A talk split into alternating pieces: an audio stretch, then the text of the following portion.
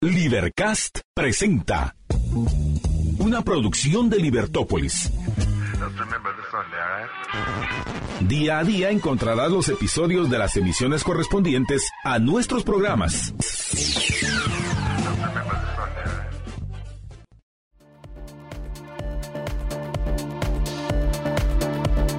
Muy buenas tardes, estimados amantes de la libertad. Soy Juan Pablo Álvarez.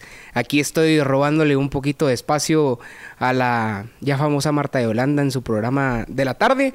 Pero bueno, hoy lo voy a empezar. Si usted es un verdadero amante de la libertad, sabrá de que yo estoy en los viernes de 5 a 6 de la tarde. Así que para que nos sintonice, no le vaya a estar diciendo a Marta de Holanda que, que le estoy pidiendo prestado a sus oyentes. Pero bueno, damos inicio en esta tarde del día martes.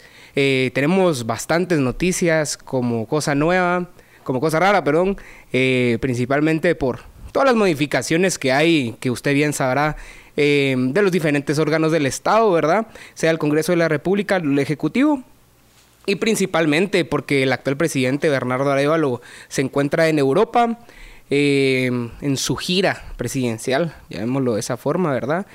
Y también tenemos datos importantes sobre el paso de desnivel que ha sufrido un par de daños que eh, en un rato vamos a estar hablando del ingeniero encargado de, este proyecto a la una de la tarde, así que para que, para que no se vaya y para que esté enterado, amante de la libertad, de que eh, a la una de la tarde vamos a estar tratando ese tema con el espíritu de informar a la población.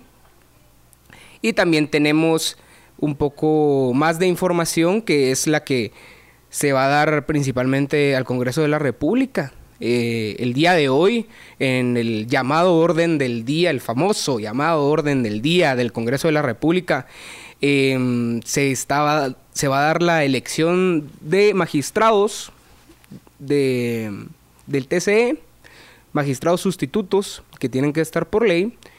Y pues es un tema eh, importante, tal vez un tema un poco caliente, eh, que se tiene que llevar a cabo. A mí lo que me parece interesante es de que ya habiendo leído los dos órdenes del día, que las sesiones son el día martes y el día jueves, parece interesante que lo contemplan en las dos mismas órdenes del día. Y bueno, Estaremos hablando de noticias nacionales, internacionales, como usted bien sabe, que ya nos ha sintonizado em, diariamente en este programa de la tarde.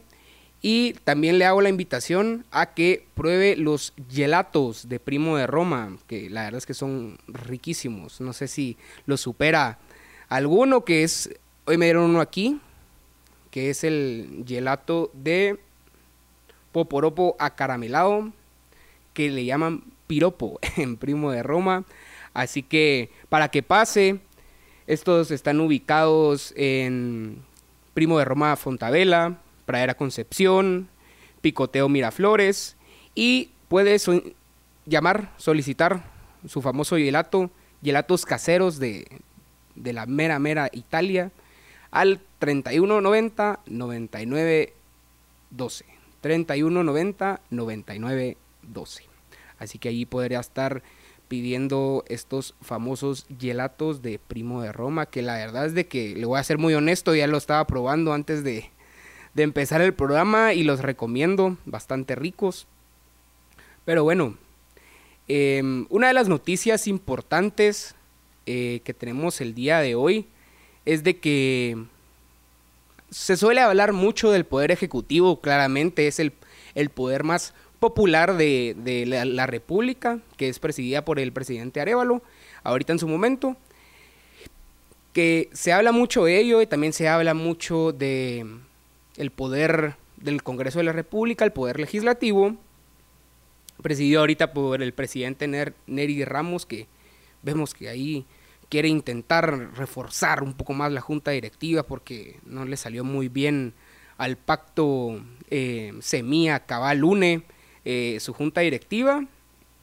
Pero siento a mi parecer, usted nos dirá, ya sabe que nos puede escribir al WhatsApp aquí en Libertópolis al 4885 4280 o bien en las redes sociales, YouTube y Facebook, que una de las cosas que se nos pasa es hablar de el tercer poder, que es el organismo judicial, que aunque es el organismo judicial, no tiene ni mayor ni menos poder, sino que eso es lo que defendemos aquí, el poder de la República, el poder de la Constitución en sí de la misma República, de que el poder ejecutivo, judicial y legislativo gocen de un poder fuerte y autónomo en sí, ¿verdad? Pero bueno, se nos, a mi parecer se nos va un poco de las manos el poder judicial.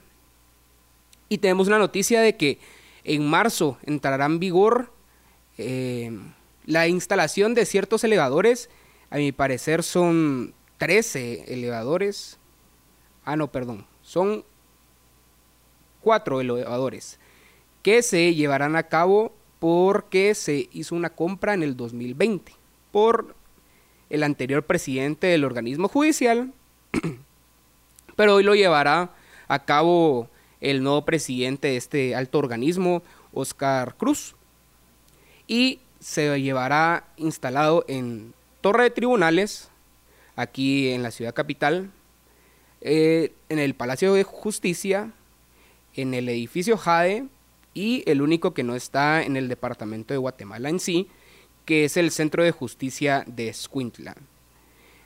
También nos se nos deja una nota de que eh, el cambio de estos elevadores son edificios de aproximadamente 15 niveles, lo cual es bastante, bastante movimiento. Y bueno, eh, no debemos de criticar todo lo malo, hay que ver también lo bueno. Y se me hace una noticia buena ya que el presidente va a proseguir con la compra ya realizada, como decía, cuatro años atrás, en el 2020. Así que veremos qué va a hacer el actual presidente Oscar Cruz. Y vamos a hacer una pequeña pausa para que ya usted se disfrute su gelato de primo de Roma pidiéndolo al 3190 9912 al 3190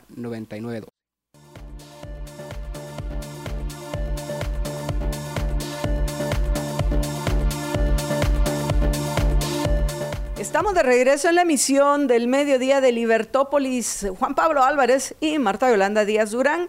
Y quiero, antes de que pasemos a comentar las notas que tenemos para hoy en, la actualidad política, quiero agradecerle a Sergio Sandoval, mm, eh, también a, eh, a Casey, a eh, Motec y Co, que están compartiendo en nuestro programa en YouTube, pero parece que los últimos dos oyentes lo que están haciendo es pues quejándose del alcalde capitalino, o no sé si se están quejando del alcalde o se están quejando de Marco Livio Díaz, porque pienso que ambos, de los dos, por cierto, que pienso que es todavía más nefasto Marco Livio Díaz, el superintendente de Administración Tributaria.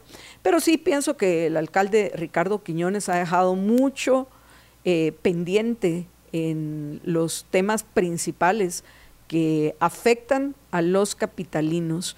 En eso voy a coincidir, pero repito, para mí es más nefasto Marco Livio Díaz y pienso que eso sería lo, más preocupante de esta alianza entre estos dos eh, personajes. Saludos a Linda, Nicole, qué maravilla, ya extrañábamos que nos, eh, nuestros amigos, oyentes que nos acompañan desde California dijeran presente. Gracias a Linda que nos cuenta que ya compartió el programa. También voy a aprovechar a agradecerle a aquellos que en Facebook lo han hecho, aquellos que han compartido nuestro programa. Veamos, veo Estuardo Hernández, que ya lo compartió, Juan Godínez, Rocío Quiroa Rabanales. Muchísimas gracias por compartir nuestro programa. Creo que también tenemos otros más que lo han hecho. Agradecerle a Gerardo Anleu, a nuestro amigo Juanca Janel, que nos acompaña desde Panajachel. Por cierto, Juanca es parte, además de ser miembro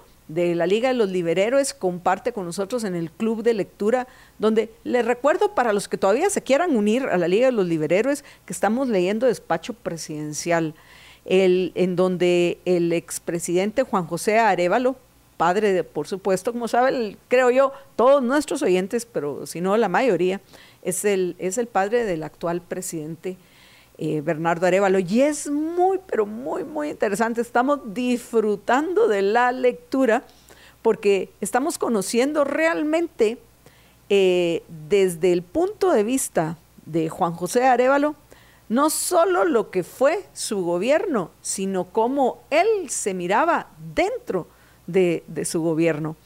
Y podríamos hacer algunos comentarios bastante controversiales porque después de haber ya están, estar en el proceso de terminar la segunda parte del libro, eh, pienso que una de las conclusiones a la cual hemos llegado la mayoría, si no Juanca, que pues eh, compartió nuestro programa en Facebook y a lo mejor nos está acompañando por ese medio, puede también confirmar lo que estoy diciendo, nos da la idea de que el presidente Juan José Arevalo, era un presidente bastante pagado de sí mismo, también arrogante, que dentro de la historia que deberíamos de conocer mejor de nuestro país, se voló de su gobierno a uno de los principales eh, revolucionarios del 20 de octubre, de los que realmente se trajeron abajo a Ponce, a Poncebaides, que es eh, ni más ni menos que el ciudadano Toriello, Jorge Toriello,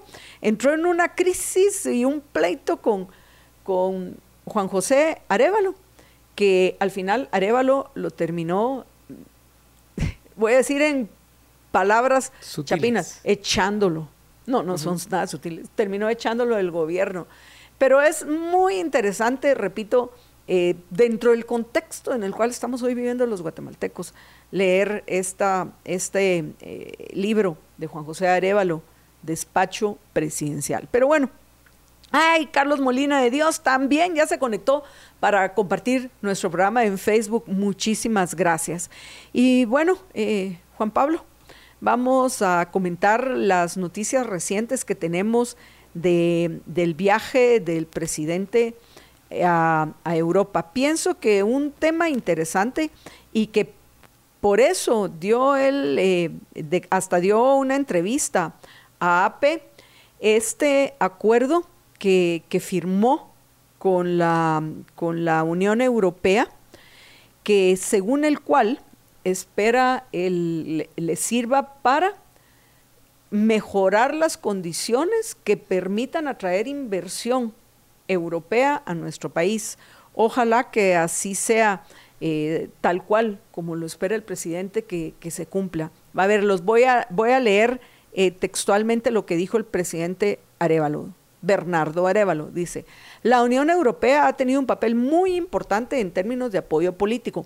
Ahora buscamos traducir el apoyo político en medidas concretas que apuntalen los esfuerzos para el desarrollo económico y social de nuestro país. Nos interesa explorar proyectos de colaboración, atraer inversión a grandes proyectos de desarrollo, trabajar conjuntamente entre gobiernos y sector privado. Uno de los proyectos que podría beneficiarse de esa cooperación es la renovación del Aeropuerto Internacional La Aurora en la capital guatemalteca.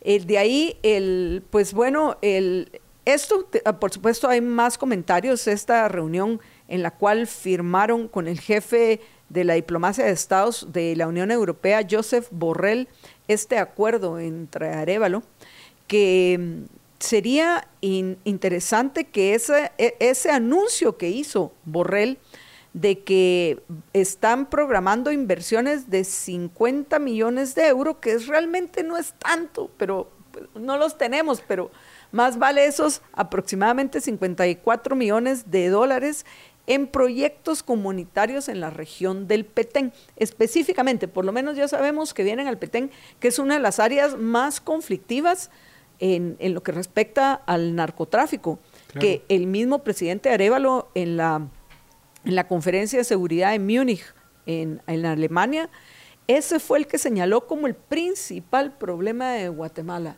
el narcotráfico. Entonces, me imagino que por eso una de las eh, regiones más afectadas, como es Petén, se ha visto como una de las áreas donde hay que invertir en estos proyectos comunitarios, pero realmente lo que en Guatemala necesitamos, Juan Pablo y apreciables oyentes, es atraer capital que venga a transformar recursos en riqueza, o sea, que vengan a crear fuentes de trabajo productivos.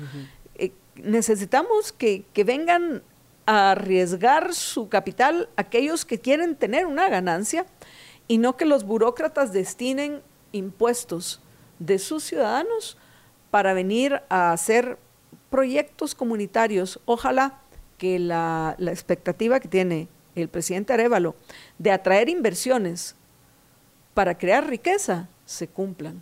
Sí, ya lo decía Israel Kirchner, el famoso autor, eh, de que la ganancia así del empresario proviene de la misma incertidumbre del mercado.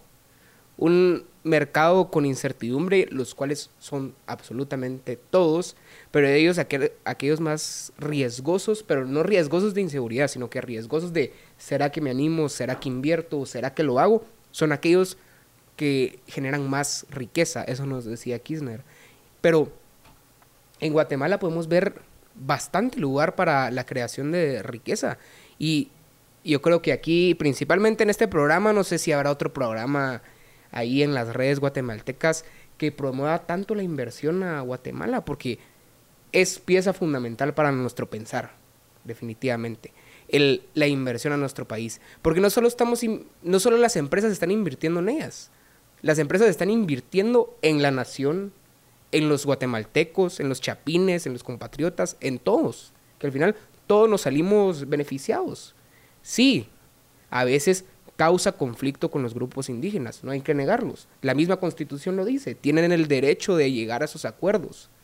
Pero lleguemos a los acuerdos, lleguemos a que se genere la inversión, no nos quedemos en vamos a ver, generemos esa incertidumbre que nos dice Kirchner, generemos esos acuerdos para que todos en conjunto, tanto la empresa que viene como nosotros, podamos ser más ricos y vivir mejor. Pienso que hay que diferenciar los colectivos de los individuos, Juan Pablo. Una cosa son los grupos de presión, llámense campesinos o llámense indígenas o llámense ambientalistas, que vas a encontrar dentro del contexto del sistema en el cual vivimos, que, repito, y lo voy a hacer en todos nuestros programas, es un sistema de incentivos perversos, donde los grupos de presión de cualquier tipo andan buscando privilegios o beneficios para los miembros de su grupo. Por supuesto, eso implica que pueden hacer creer a otros que es para beneficiar a la población en general, pero eso es falso. Lo que están buscando es privilegios o beneficios para los miembros de su grupo que no son ni siquiera todos aquellos a los cuales hacen referencia. A ver, los principales emigrantes, y digo emigrantes porque siguen emigrar de Guatemala, irse a vivir a otro lado, son personas que podrían identificarse como indígenas, pero ellos lo que están eligiendo no es quedarse aquí y apoyar a estos grupos de presión campesinos o indígenas, sino lo que están buscando, arriesgando su vida, es llegar a Estados Unidos para conseguir un mejor ingreso, un mejor, eh, eh, una mejor calidad de vida. Y la ironía, algunos eh, arriesgando esa misma vida para llegar a Estados Unidos, lo, que están buscando es mejorar. Entonces, los que se autonombran representantes de los indígenas, que además de eso, y la vez pasada se enojó un amigo conmigo cuando le dije, pero bueno, según la RAE, la RAE indígena es nativo de un lugar. Yo, Marta Yolanda Díaz Durán, soy nativa de Guatemala. Yo aquí nací, aquí está mi hogar, aquí están mis seres queridos. Entonces digo, pregunto, lo correcto no es que todos los que somos nativos de Guatemala, somos indígenas de Guatemala y el gentilicio que nos debe identificar independientemente con la etnia que nosotros querramos coincidir o identificarnos o como tú querrás, es guatemaltecos.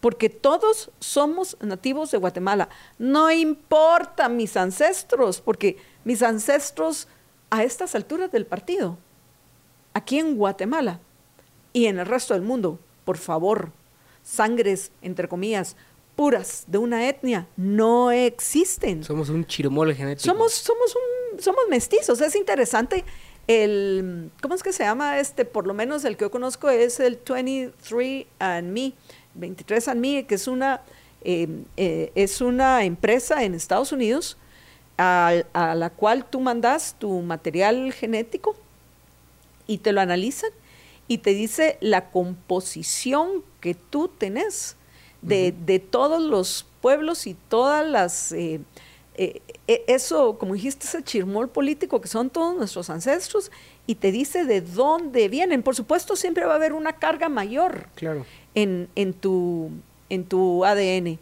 Pero básicamente, todos, todos, todos, por más blancos, por más morenos, por más amarillos, por más, yo qué sé, eh, negros, verdes, eh, rosados, utiliza los colores que usted quiera, todos vamos a tener una mezcla de, de, de, muchas etnias.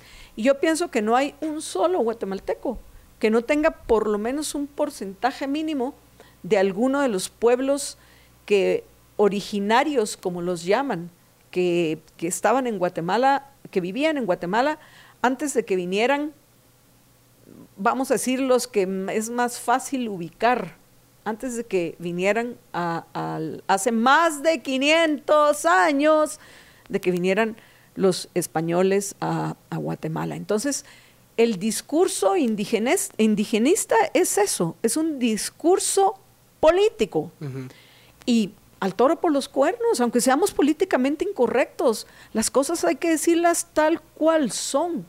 Y si nosotros estamos buscando algún día vivir en un, en un Estado de Derecho, un verdadero Estado de Derecho, donde todos seamos iguales ante la ley, iguales ante la ley implica, eh, significa que independientemente de cómo yo me identifique o cómo, qué es la cultura o la etnia que yo más quiero conocer o, o, que quiero eh, mi estilo de vida adecuarlo a, a, ese grupo en, en, como lo, o etnia, como lo querrás ver, independientemente de eso, como nacida o nacido en Guatemala, todos somos guatemaltecos. Y, y de nuevo, se ha vuelto un tema que a muchos no les gusta tocar porque es, es un tema que, que pisa muchos callos en Guatemala. Pero hay que decirlo, que esa es la situación. Entonces, no es que moleste a, los que se identifican como indígenas, que en la realidad yo pensaría que la mayoría, pues bueno, sí, mis, mis eh, antepasados fueron quechis o cachiqueles, pero al final yo soy guatemalteco, pero en última instancia soy una persona que quiere vivir mejor. Si aquí en Guatemala en mi pueblo no lo puedo conseguir, voy a preparar mi mochila, cargo lo que me puedo llevar y me voy para Estados Unidos. Que por cierto, entre las cosas que Arevalo está, eh, entiendo, en esta, en esta cumbre que se convocó para abril en nuestro país, en el cual van a participar funcionarios de México, Estados Unidos y Guatemala. Uno de los objetivos que, que, tienen es poder mejorar las condiciones de los migrantes guatemaltecos en Estados Unidos. Ojalá que el, la influencia que hoy tiene Arevalo y todo el apoyo que le están queriendo dar o dicen que le van a dar los funcionarios públicos se traduzca, por ejemplo, en un TPS para, para nuestros compatriotas, para que puedan trabajar con menos restricciones legales y con menos peligros, respetando no solo los derechos individuales de nuestros compatriotas, sino de los mismos estadounidenses que los quieren contratar. Porque quienes van a trabajar en Estados Unidos, independientemente de dónde lleguen, Venezuela, Cuba, Haití, Guatemala, El Salvador, Honduras, México, son contratados en la mayoría de los casos por estadounidenses. Entonces, ¿por qué a ti estadounidense se te va a negar el derecho de, contratar a quien tú querrás para que trabaje en tu casa? Entonces, en fin, esperemos que en esta, en esta cumbre que se va a llevar a cabo en Guatemala sobre el tema de, migración, que se supone que son otros de los acuerdos a los cuales ah, llegó Arevalo en, este viaje por Europa, consiga ese, ese apoyo y esos beneficios para, para nuestros, para nuestros compatriotas que viven allá, que hoy deberíamos de, de, admirar, y yo en lo particular a los que conozco, tienen toda mi admiración, no solo por el esfuerzo que han hecho para llegar a Estados Unidos, sino porque recién llegados, al día siguiente, ni siquiera tiempo de reponerse de ese viaje terrible que hicieron, salen a conseguir trabajo y lo consiguen. Sí. Y consiguen ese trabajo y en cuestión de semanas están empezando a enviar dinero a sus familiares para apoyarlos acá, mientras ellos ya se están manteniendo allá. El caso más reciente que nosotros conocemos en Libertópolis es el de Zaida. Zaida trabajaba con nosotros, estaba a cargo, los oyentes en alguna ocasión lo deben haber escuchado nombrar. Zaida estaba a cargo de la limpieza y, y del servicio en Libertópolis donde acá nosotros a todos les pagamos por lo menos el mínimo, con todas las prestaciones que tenemos. Los apoyamos en la medida de los posibles. Tienen servicios privados que no exige la ley. ¿Por qué? Porque nosotros apreciamos a nuestro equipo y sabemos que el equipo Libertópolis, del cual somos todos, formamos parte, el equipo de Libertópolis es el que hace a Libertópolis lo que es.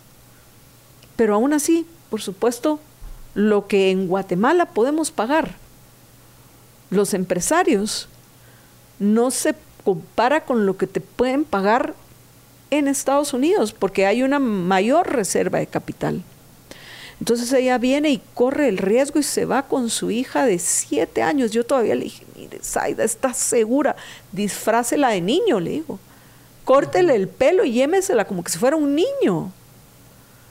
Pero no se lo lleve como una niña. ¿Por qué? Porque a mí me toca leer todas estas historias terribles de las mujeres y los niños que son violados, que son secuestrados, que, que desaparecen en el camino a, Estados Unidos y ya nunca llegan sus familiares a tener noticias de ellos. Lo más probable es que hayan muerto en el camino.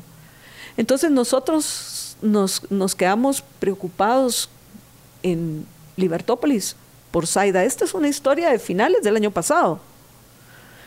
Cuando finalmente nos enteramos que ella logra llegar a Estados Unidos, se encuentra con unos familiares y se la llevan a otro estado, no voy a decir cuál, no por el que entró, para trabajar. Y en cuestión de dos, tres días ya estaba trabajando. Nos dio mucha alegría. Y de nuevo, esta es una historia que yo comparto con los oyentes para que de nuevo entendamos que una cosa son estos grupos de presión que buscan privilegios, que buscan eh, prerrogativas para ellos, para los líderes de esos grupos, para quienes son parte de esos grupos, independientemente del título que se pongan en esos grupos de presión, es para eso.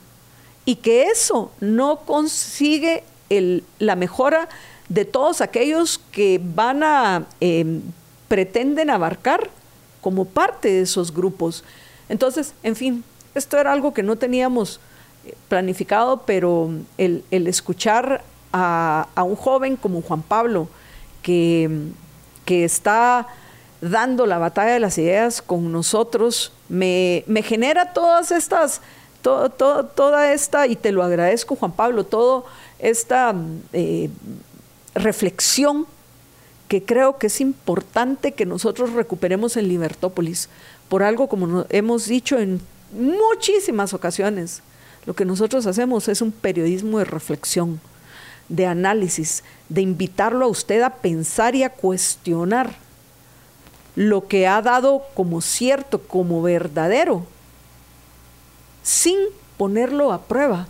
Entonces, de nuevo, la evidencia te, muestra que realmente a todos los grupos de presión, de todos los eh, áreas, sectores que tú querrás saber, o querrás mencionar, o creas conocer, a todos, ojalá algún día pudiéramos salir de estos. Pero para que esto pase, tenemos que comenzar por el origen del problema, el sistema mismo. Pero hay que entender ese sistema, que muchos dicen el problema es el sistema, pero cuando lo describen, resulta que el problema es un sistema que debe ser más estatista, más intervencionista, y, o sea, profundizar el origen del problema en lugar de cambiarlo. No, tenemos un sistema desde hace décadas, bueno, seamos correctos, desde tiempos de Juan José Arevalo Bermejo, sí, sí verdad. desde tiempos de Juan José Arevalo, es cuando llega a Guatemala un Estado benefactor que ha sido un desastre para beneficiar a los guatemaltecos más que a unos pequeños grupos. Y la principal muestra, de nuevo, es esa cantidad de compatriotas nuestros que emigran. La mejor muestra es los pocos que somos hostigados porque formamos parte de la economía formal. Esas son las muestras de, de este realmente fracaso del Estado benefactor mercantilista en Guatemala. Sería muy interesante que con el hijo de Juan José Arevalo, con Bernardo Arevalo, sería muy, pero muy interesante que terminara ese Estado benefactor mercantilista, que pues bueno, tal vez es mucho, es mucho esperar de parte del actual gobierno, pero que, que por lo menos no se profundice ese Estado benefactor mercantilista. Vamos a ver cómo va a manejar el, a los, sobre todo a los líderes de estos grupos de presión, el presidente Bernardo Arevalo, Juan Pablo. A ver qué tal. El mandato principal que tiene un presidente es la unir a la nación, ¿verdad? Esperemos que lo pueda cumplir. Sí, vamos a ver. Pero, en fin, Juan Pablo, no sé si te vas a quedar con nosotros en la siguiente hora o te vas a despedir en este segmento. Y digo porque ya Jorge se ha asomado en varias ocasiones como diciendo, ¿qué pasó, Juan Pablo y Marta Yolanda? Por favor, yo también quiero entrar. ¿Vas a continuar con nosotros? Que veo que ya te acabaste tu gelato. El gelato de piropo. ¡Ay, qué maravilla! Ese está delicioso. Es el gelato de temporada. Pero bueno, ¿Te vas a quedar con nosotros pues, o tenés que tengo cosas que hacer, así que... pero que ir a un placer. tengo que aprender, tengo que ir a aprender las ideas de la libertad. No, ya vas bastante adelantado. Y por eso es Juan Pablo Álvarez, apreciables amigos, el responsable de los eh, eh, Libertópolis viernes, que les tenemos una sorpresa a partir de este viernes que voy a dejar a Juan Pablo que la anuncie. Adelante, Juan Pablo. Bueno, usted amante de la libertad que nos sintoniza ahorita, ya que lo he invitado este viernes a participar de 5 a 6, me, voy a que me quedo muy corto, creo yo. Creo que me quedo muy corto, así que mejor lo invito de 4 a 6 de la tarde para que esté ahí presente dos horas. Eh, vamos a estar con Reinaldo Rodríguez de 4 a 5 y de 5 a 6 vamos a tener ahí un invitado que tenemos dos ahí que se andan peleando este viernes para ver quién ocupa la silla, pero únase.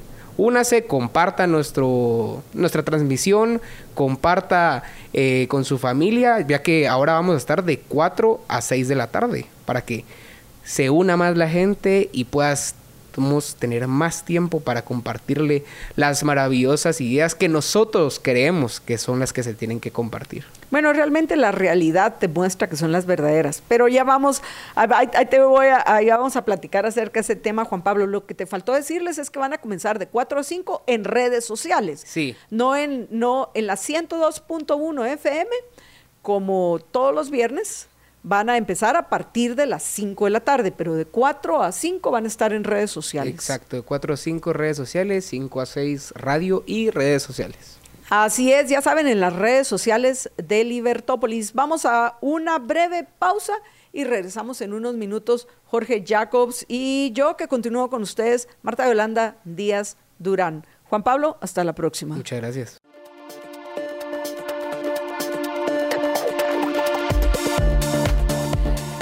Tú que te dedicas a la construcción, sabes lo importante que es para cada una de tus obras crear ambientes con estilo. Encuentra la mejor calidad y el diseño adecuado para cada uno de tus clientes.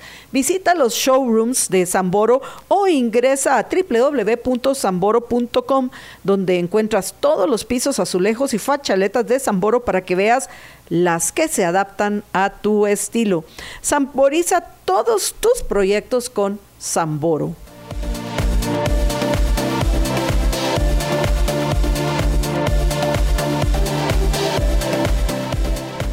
Estamos de regreso en la emisión del Mediodía Libertópolis y ya se encuentra con nosotros Jorge Jacobs, a quien le damos la bienvenida. George, buenas tardes. Buenas tardes Marta Yolanda y buenas tardes a todos nuestros Liber amigos, Liber héroes, radio escuchas y conciudadanos de Libertópolis. Y no solo eh, se encuentra con nosotros Jorge Jacobs, sino también el eh, ingeniero Peralta, quien nos acompaña vía Zoom para que nos comente qué fue lo que sucedió en este el puente Bran, que entiendo tiene otro nombre, Adolfo Mijangos, pero es eh, más conocido como el puente Bran. ¿Y qué piensa el ingeniero Peralta? ¿Tiene, ¿Se puede reparar ese puente o va a salir más económico el construir uno nuevo? Ingeniero, buenas tardes, bienvenido. Eh, muy buenas tardes, eh, estimados oyentes de Libertópolis, eh, Jorge, Jorge y Marta Yolanda, muy buenas tardes. Gracias. Pues miren, no, definitivamente sí, el puente sí es reparable, es relativamente sencilla la reparación y debería ser bastante económica, pero sí causó un impacto en toda la, la parte vial del anillo periférico, porque la parte superior del puente pues no puede ser utilizada mientras esté dañado y hasta que no sea debidamente reparado.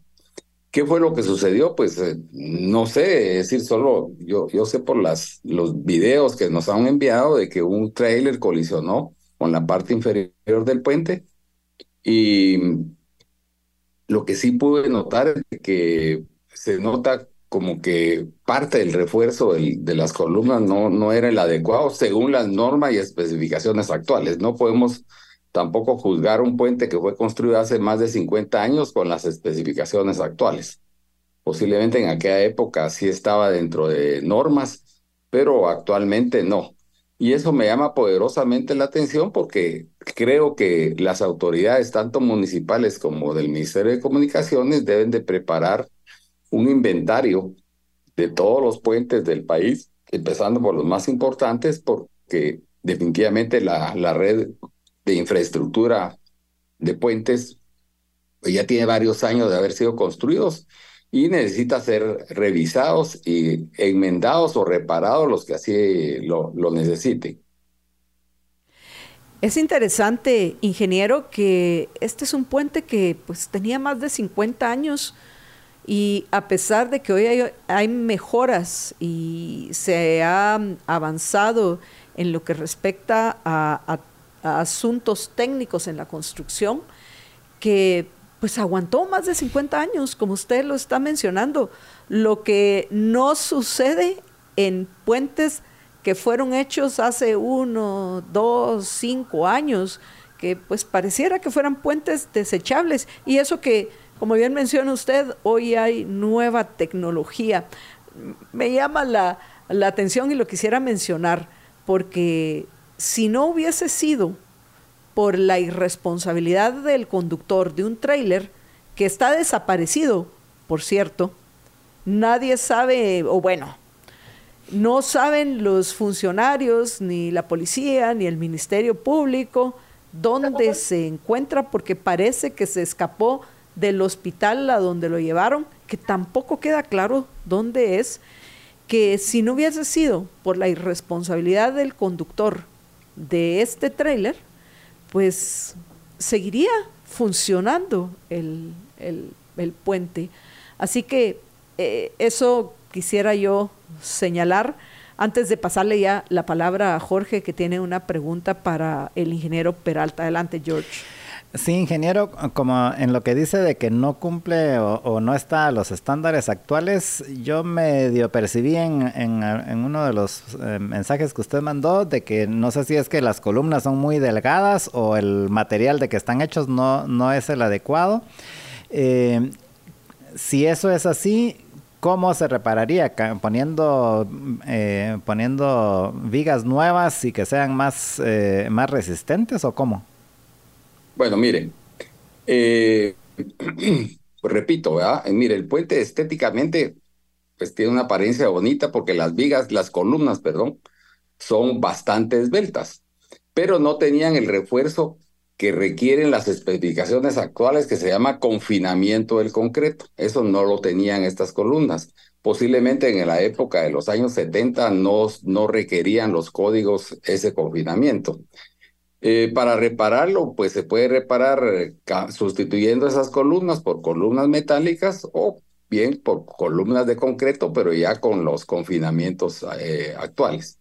Con respecto a que es un, puente de 50 años y estaba en pie, pues lógicamente no podemos juzgar, digamos, un puente vial de una ciudad con un puente que esté sobre un, sobre un río, donde ahí las inclemencias del, del tiempo o del clima, pues pueden hacer que el, que el puente pues sufra un, descalabro. En este caso, también no es justo decir que por la irresponsabilidad de un, de un piloto, porque no sabemos las circunstancias. Fíjese que en los años 70, por ejemplo, la circulación de los trailers era totalmente libre en las 24 horas del día. Ahora hay restricciones de movilidad que obliga a los transportistas y a los choferes, a los pilotos, a, transitar únicamente por eh, horarios nocturnos.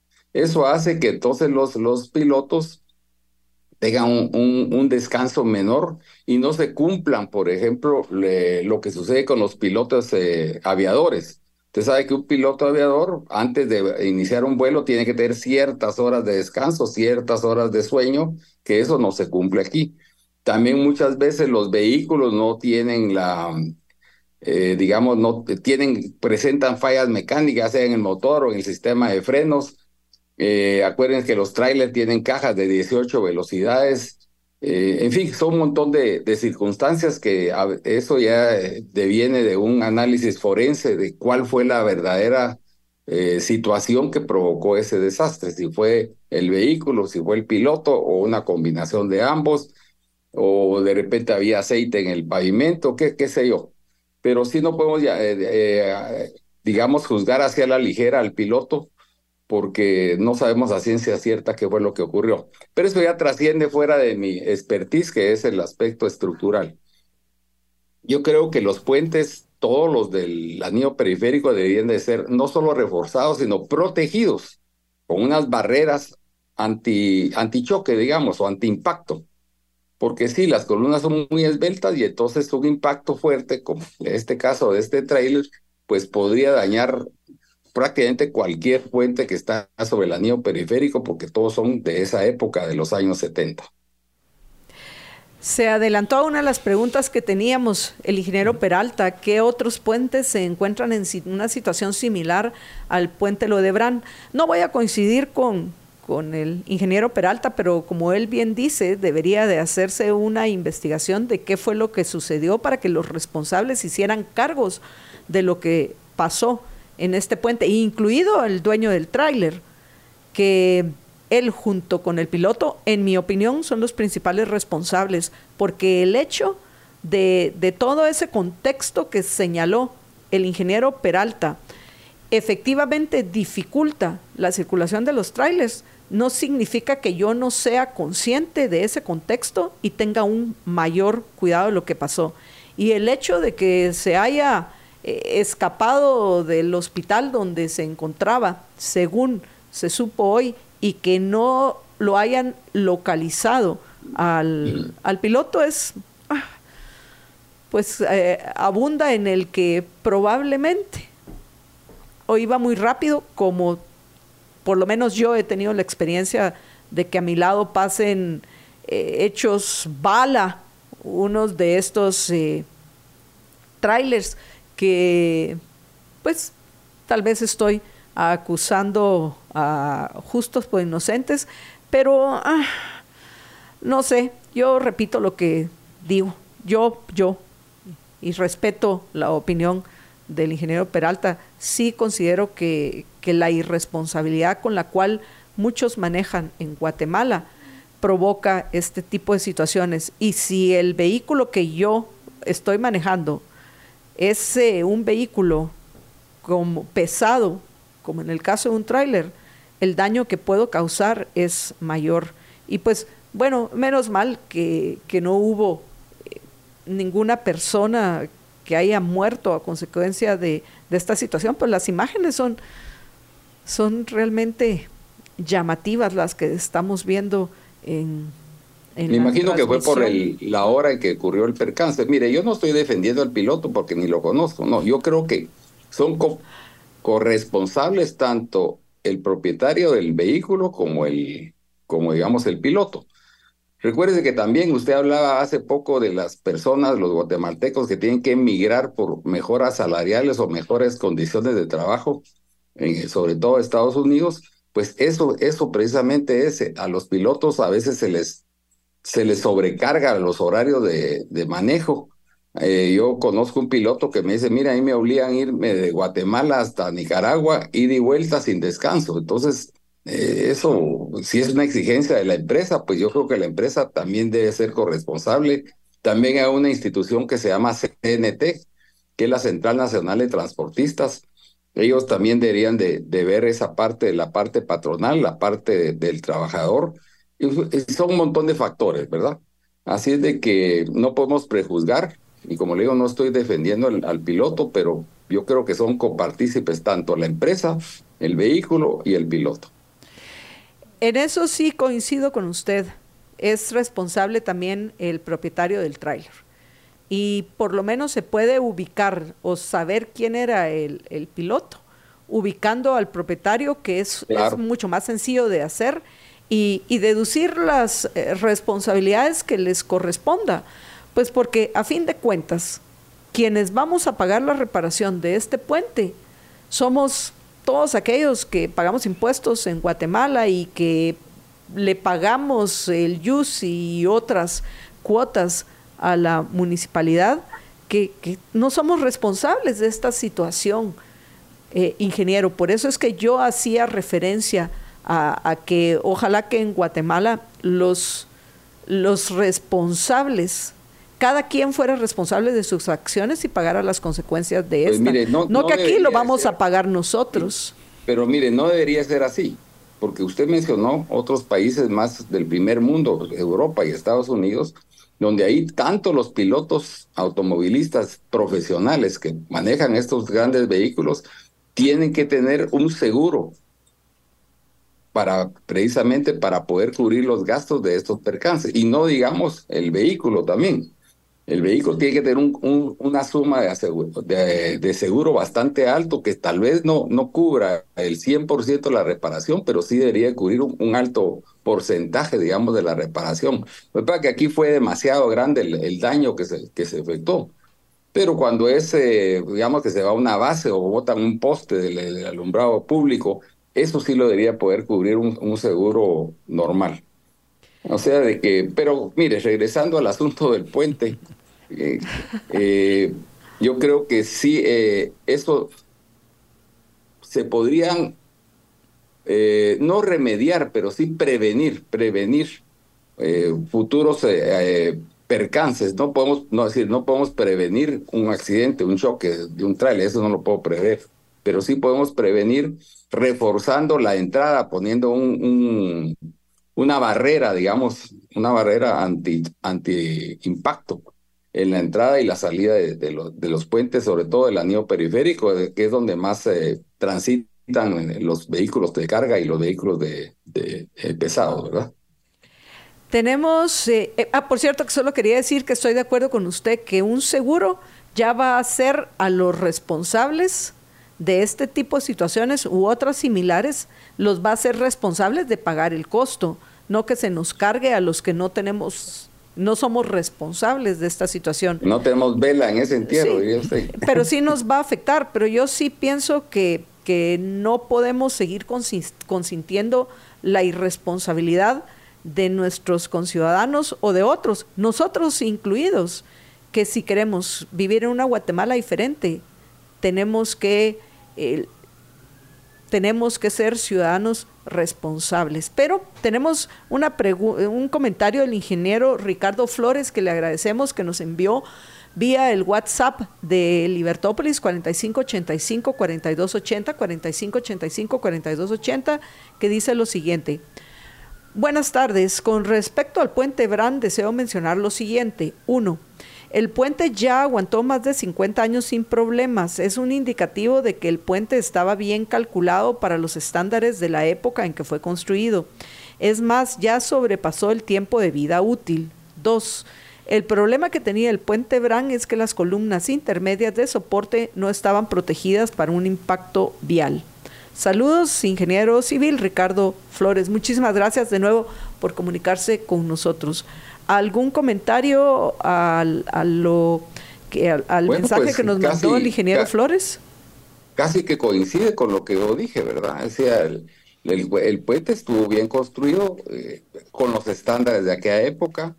Eh, para cargas normales, el, puente hubiera sus, eh, aguantado posiblemente otros 50 años más en lo que no estoy de acuerdo es que la vida útil de una, de una infraestructura como un puente no es eh, como el de una casa que, que está diseñado para 50 o 60 años. No, una infraestructura principal como un puente, su vida útil debería de ser mínimo de, de 80 a 100 años, ¿verdad? Pero con lo demás que dice el ingeniero Flores, coincido prácticamente al 99% de lo que él enunció. Una pregunta, eh, cabal, ahorita estamos pasando ahí una foto donde están eh, sujetando así temporalmente, obviamente, el puente con unas como estructuras así como de andamios.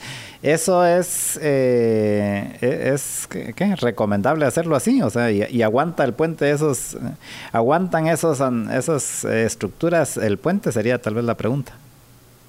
Mire, esos andamios tienen que ser andamios de alta capacidad. Andamios hay livianos, medianos y pesados. Esos tienen que ser de tipo pesado.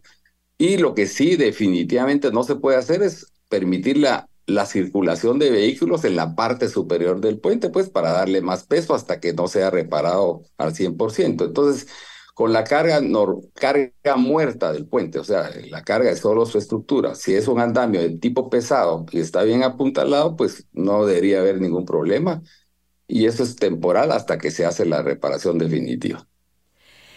¿Cuánto tiempo debería llevar esta reparación eh, definitiva, ingeniero? Mire, eh, si fueran columnas metálicas y hay en el, en el mercado de esa, de esa dimensión, pues yo diría que no debería ser más de 15 días. Ahora, si van a ser columnas de concreto, pues podría alargarse a un mes más, o sea, 45 días. Eso sería lo lógico y lo normal, ¿verdad? Máxime que es una vía tan importante como es la salida del puente del incienso, eh, la parte superior, pues, ¿verdad? Es la salida del puente del incienso, no a la, al anillo periférico, sino a la, a la avenida Elena. Pero es una parte importante, pues. O sea, no debería demorarse mayor cosa. Póngale, un ingeniero estructural puede diseñar esa, esas pilares o esas columnas en tres días se manda a presupuestar. Eh, bueno, eso lo estoy hablando yo en términos de iniciativa privada. Acuérdense que la obra pública pues tiene un montón de candados, se tiene que sacarse las bases de la licitación, aprobarse la licitación, eh, darse el tiempo de las, de las ofertas, luego calificar las ofertas, se adjudica. Entonces yo lo que estoy viendo eminentemente de reparación y construcción, repito, si son metálicas podría ser 15 días, en la parte de ejecución y 45 días si son de concreto. Aparte de todos los tiempos que fija la, la ley de la ley de contratación pública, ¿verdad?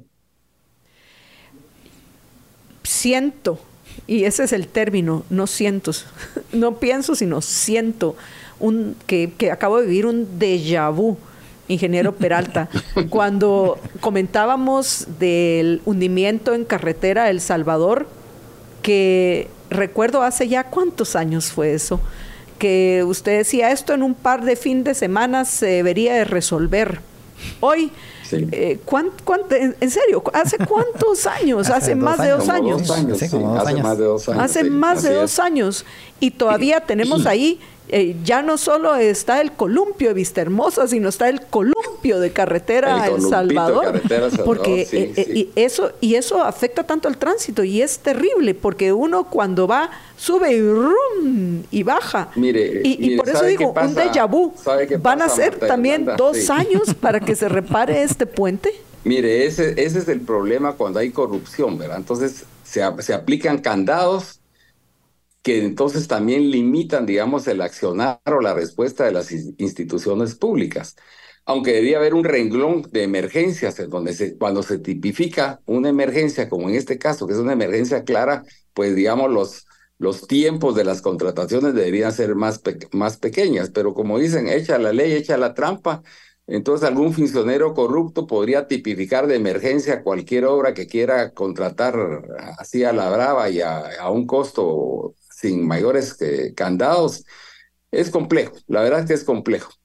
Entonces, eh, o la misma municipalidad, digamos en este caso, o el mismo ministerio debería tener una cuadrilla de, de, atención de, de, emergencias que no necesite ser eh, contratado por, la, por, una, por una licitación, sino atenderlo con una cuadrilla de emergencias, ¿verdad? Que, que es conveniente que una institución como el Ministerio de Comunicaciones o la municipalidad, pues mantengan una cuadrilla de emergencia para resolver estos problemas, valga la redundancia, emergentes.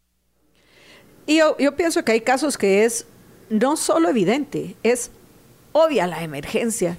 Y este creo que es uno de estos.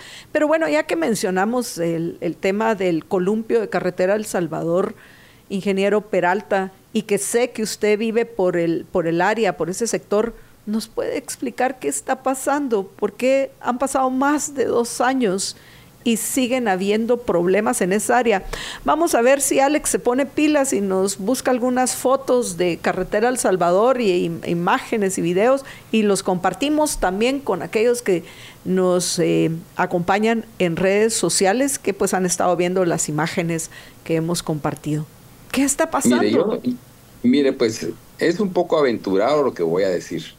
Yo le recomendé al, al ministerio del gobierno recién pasado, del señor Yamatei, que ahí lo que se necesitaban hacer era un muro de pilotes. Se recuerda que yo se los comenté a ustedes que era de 8 a 10 pilotes y que ese, ese trabajo podía haber costado entre medio millón a, a un millón de quetzales. Pues no, Alguien decidió que había que reforzar toda la montaña y ya llevan, como dice usted, más de un año trabajando y el presupuesto anda alrededor de los 80 millones de quetzales. Entonces, son cosas que trascienden de lo técnico y entran ya en el asunto de, no voy a decir de la corrupción, sino del negocio, pues. Ah, no, digamos las cosas tal cual son. Corrupción, corrupción del gobierno de Yamatei, que esperemos que la ministra actual eh, Jazmín de la Vega, que está, parece ser que sí quiere combatir la, la corrupción y, está destapando muchos de todas estas, eh, eh, eh, toda esta corrupción, valga la redundancia, el gobierno anterior, lo haga también en lo que respecta a lo que está pasando en, en Carretera El Salvador y probablemente otros lugares donde no es tan visible eh, estos, no, me cabe, No me cabe la menor duda, porque la trayectoria de la arquitecta Yasmín de la Vega es una trayectoria muy limpia y ella viene pues de la iniciativa privada y está acostumbrada a tomar decisiones así rápidas. Se creo yo que se va a sentir algo encadenada con todos los candados y, cadenas que tiene la, la, contratación pública, pero ella tiene la suficiente experiencia inteligente para poder eh, salir avante pues de este cargo tan importante que le quedó. Ingeniero, ¿algo más que quiera agregar antes de que terminemos? Bueno, ya que usted mencionó a la arquitecta de la Vega, a mí me gustaría recomendarle a ella que, que como una parte importante y, de y preventiva, que la tenemos muy, muy por un lado aquí en Guatemala, eh, eh, iniciara una, un como inventario de los puentes de la red vial del país y no solo inventario, sino revisión para prevenir precisamente eh, eh, percances como el que sucedió. Acuérdense que siempre prevenir es más barato que, que reparar o que arreglar o que reconstruir, ¿verdad? Muchos podrían decir, bueno, ¿cuánto va a gastar ese inventario? Pues puede llevarse seis meses y va a costar un millón, dos millones de quetzales, probablemente. Pero si se evita un accidente, no digamos la pérdida de vidas humanas, yo creo que sí vale la pena. Y es algo indispensable. Fíjese que le quiero decir que no sucede solo en, Guatemala. Me recuerdo que en el gobierno de Bill Clinton en Estados Unidos, él pidió una revisión de los puentes eh, de las principales carreteras del país y resultó que había que demoler o reparar 10.000 puentes en Estados Unidos. Imagínense, 10.000 puentes. Pues no me extrañaría si se hace un inventario a fondo en Guatemala, va a salir una, una cantidad, no de 10.000 pues, pero sí una cantidad importante de puentes que haya que reparar o revisar. No de 10 mil solo porque no tenemos 10 mil sí, puentes eso aquí. iba a decir. no, pónganle que en Estados Unidos vean 100 mil puentes y hay que reparar 10 mil, pues es el 10%, ¿verdad?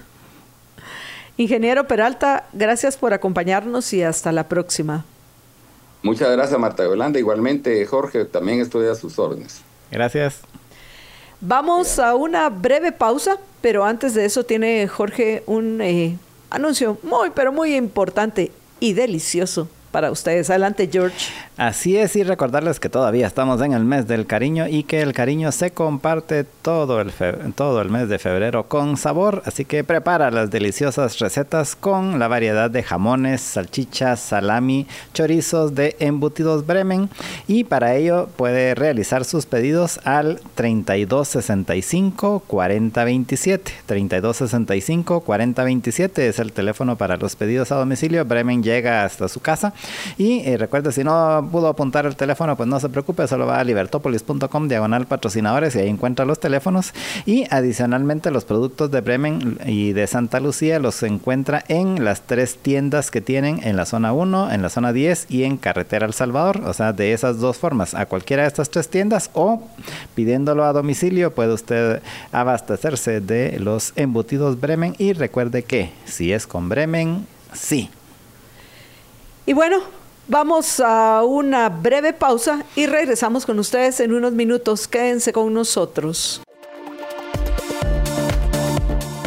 Y estamos de regreso en el último segmento de Libertópolis al mediodía de este martes 20 de febrero del año 2024. Quiero agradecerles a algunos oyentes que se están comunicando con nosotros. Quiero agradecerle a Bárbara de Fernández, a Anabela Cifuentes, a Vilma de Moreno, que por cierto le vamos a pasar este comentario de Vilma de Moreno a Juan Pablo. Dice, excelente participación de Juan Pablo, tan joven y tan acertado. Felicitaciones y que Dios siga multiplicando sus talentos. Le vamos a pasar ese comentario, por supuesto, a Juan Pablo. Eh, Federico Morales dice buenas tardes, también las empresas que contratan son responsables, generalmente no quieren pagar el costo del flete, exigen tanto que no hay retorno adecuado para el servicio, no se ha considerado. Pues sí, lo comentábamos precisamente con el, con el ingeniero Peralta y ese era un punto en el cual pues vamos a coincidir, que eh, tan responsable es la empresa o el propietario del tráiler como es el, piloto. Pero en este segmento queremos cambiar de, tema porque nos parece la, denuncia que está haciendo, y ya que comentábamos acerca de la ministra de La Vega en el segmento anterior, Jorge, pienso que es importante que hablemos de esta denuncia porque increíble. El Ministerio de Comunicaciones, Infraestructura y Vivienda, el CIB, arrastra una deuda multimillonaria que de acuerdo con estimaciones de las actuales autoridades es superior a su presupuesto de dos años, por lo que solventarla es una situación, dicen complicada, George, yo pienso que es casi imposible.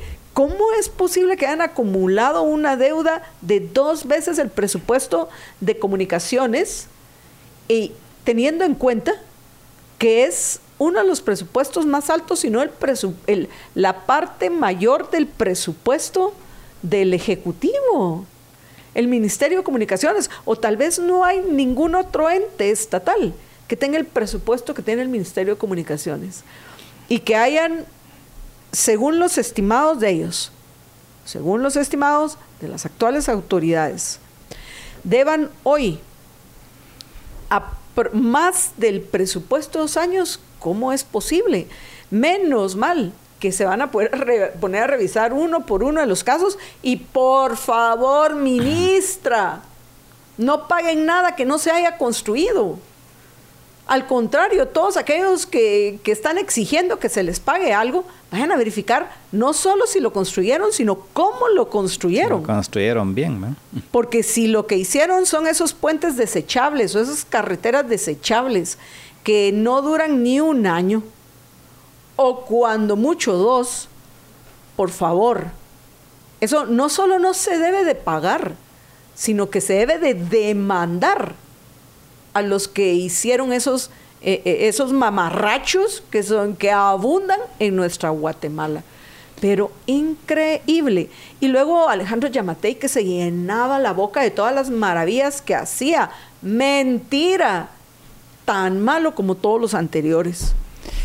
Estaba pensando cómo se podría acumular el 200% del presupuesto en, en, en deuda y, o sea, por ejemplo, si hubiera sido solo en los últimos cuatro años, que no lo sabemos, pero si son obras que vienen de más atrás, imagínate, pero pongamos que son en los últimos cuatro años. Para eso, básicamente, se tendría que haber contratado el 150% del presupuesto anual en, eh, en, obra y solo pagado el 100 y todavía quedó pendiente el 50% adicional.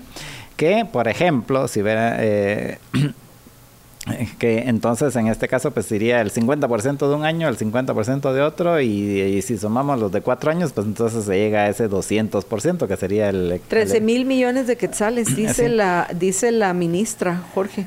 Por eso, pero, pero, pero poniéndolo así proporcionalmente, o sea tendrían que haber contratado obra por el 150% del presupuesto eh, para, para acumular en cuatro años una deuda del 200%, o sea, básicamente el presupuesto de dos años. O sea, eso es así en, ¿qué? en, en el mejor de los casos, presumiendo que son cuatro años eh, que fue en lo que se hizo eso.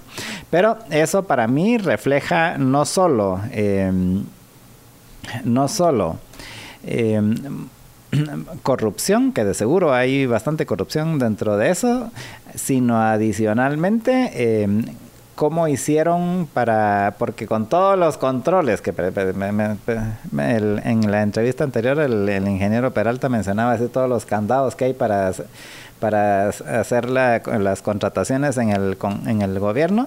Entonces, ¿cómo hicieron para contratar el 150% de la obra de, del presupuesto?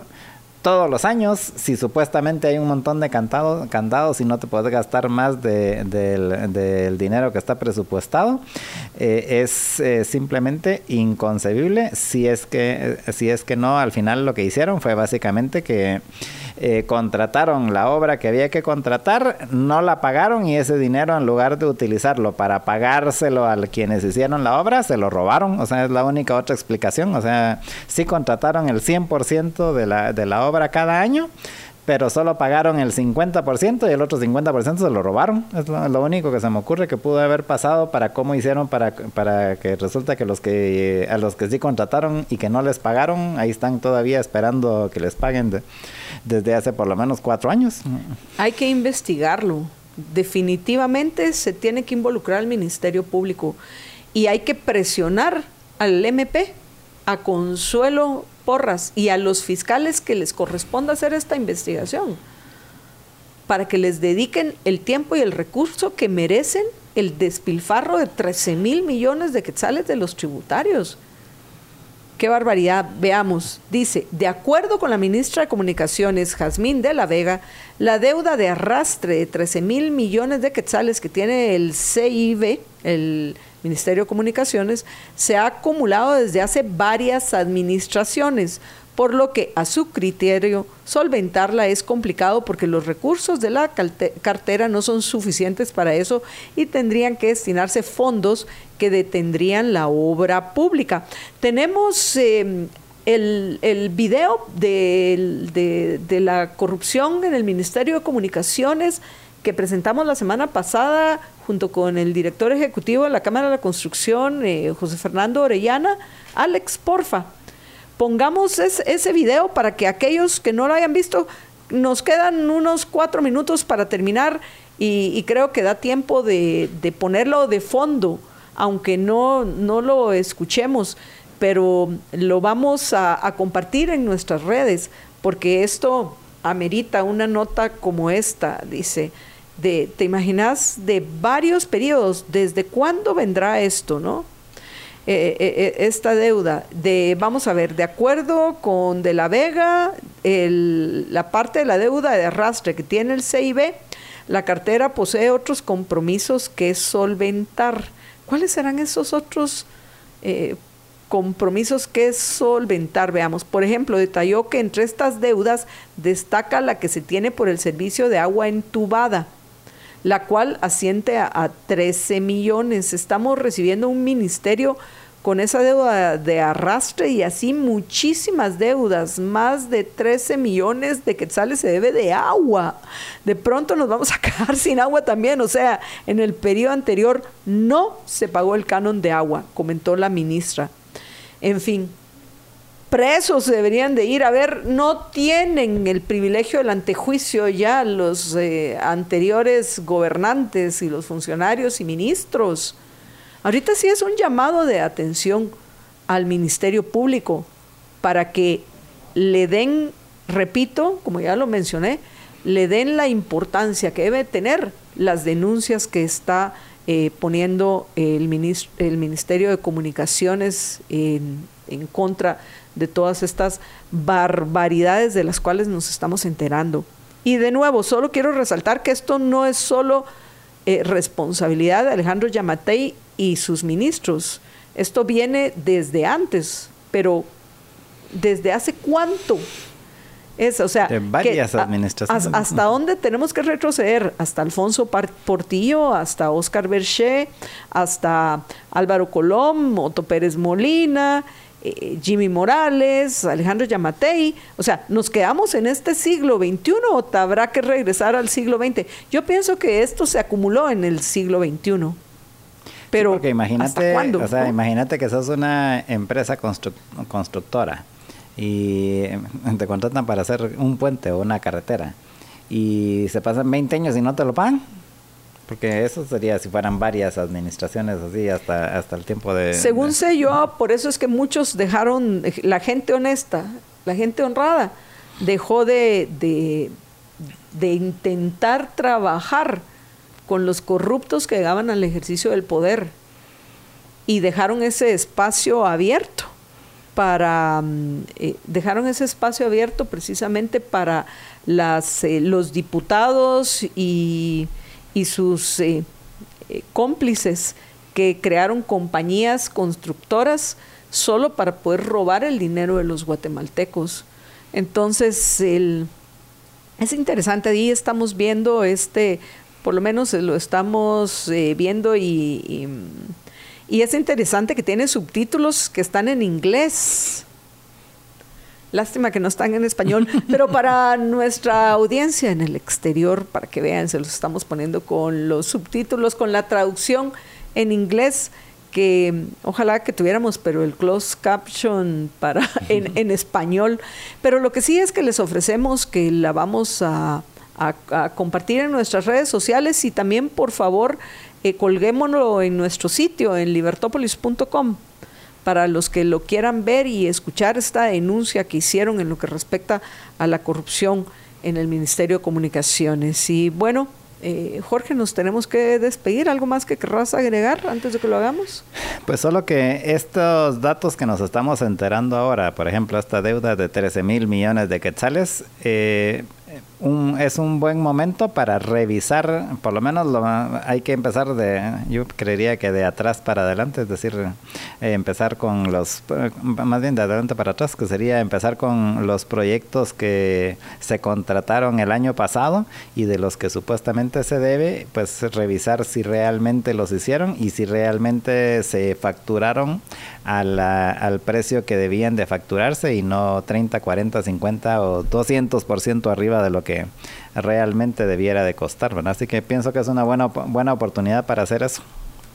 Y bueno, apreciables amigos, ha sido un gusto acompañarlos. Recuerden que estamos de regreso mañana al mediodía y que los esperamos a las 5 de la tarde en Libertópolis Negocios y a las 6 en... Nos vemos a las 6. Cuídense muchísimo, que una sola vida tienen. Sean felices, muy, pero muy felices.